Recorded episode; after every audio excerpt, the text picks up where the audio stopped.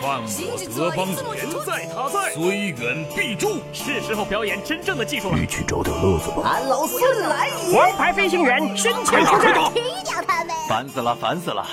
我的观点是：资讯万里挑一，科技择优而用。欢迎收听今天的科技大乱斗。好戏开场了。苹果产品在平时打折的时候实在是太少了，所以好不容易出现一次这么给力的优惠，大家疯抢也就不足为奇了。上午八点多一点，不少网友评论称，不到五分钟，苹果中国官网红色星期五活动就已经结束了。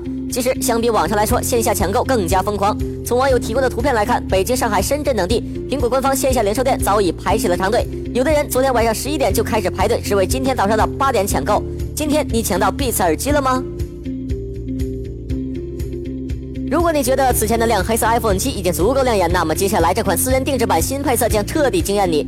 日前网上出现了一款古铜色定制版 iPhone 七，logo 处采用了黑色填充，摄像头处理很是用心，古铜色后壳与黑色天线形成了鲜明对比，视觉效果比较强烈。全球限量只有两百部。之前一直有新闻称华为 Mate 九在美国上市受阻，现在好消息来了，华为在拉斯维加斯 CS 展会上宣布，Mate 九将于一月六号在美国正式开售，该机售价已经公布，五百九十九点九九美元。现在。